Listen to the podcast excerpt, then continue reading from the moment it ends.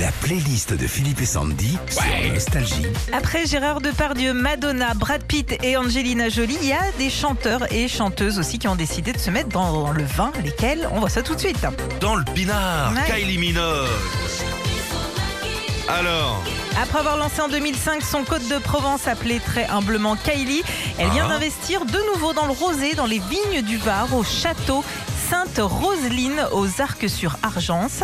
Pas très loin de, de là où tu passes tes vacances, Philippe. absolument. Et même dans le vin, elle est fort Kylie car elle, est elle a déjà vendu plus de 2 millions et demi de bouteilles à son nom.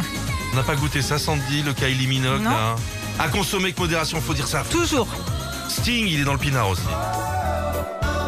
Il nous, il nous l'avait dit, ça. Ouais, ouais. Lui, c'est la Toscane en Italie qui l'a séduit. Sting, avec sa femme Trudy, ils produisent de nombreux vins délicats, avec notamment une cuvée qui s'appelle Message in the Bottle, hein, comme la chanson de son groupe Police.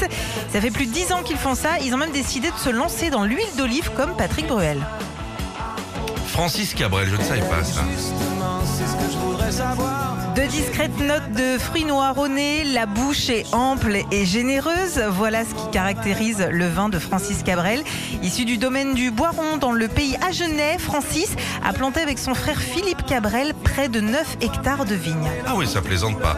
La playlist des chanteurs qui font aussi dans la vigne Bon Jovi.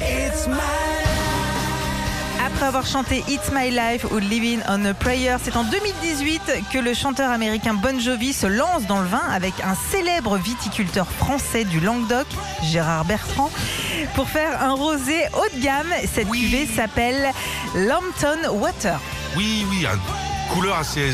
Mais je l'ai vu parce que je suis allé à, à la Gérard cave. Bertrand Je suis allé à la je suis allé à la Mecque du truc. tu vois, là, c'est là où il y a toutes les bouteilles. Quoi, tu vois. Et effectivement, il y a cette bouteille qui est pas donnée, mais qui est un joli cadeau, je trouve. Ouais, ouais, ouais. Et on termine avec Maria Carré qui fait du pinard aussi. hein.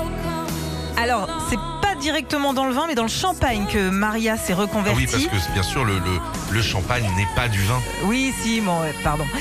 Il est produit euh, secrètement du côté de Reims. Il s'appelle Angel Champagne. Et qui dit champagne de diva, dit prix de diva forcément. Comptez 580 euros la bouteille. Oh la vache, quand même, Eh ouais. 580. Ah non, bah, euh, vous êtes pas un petit mousseux là qui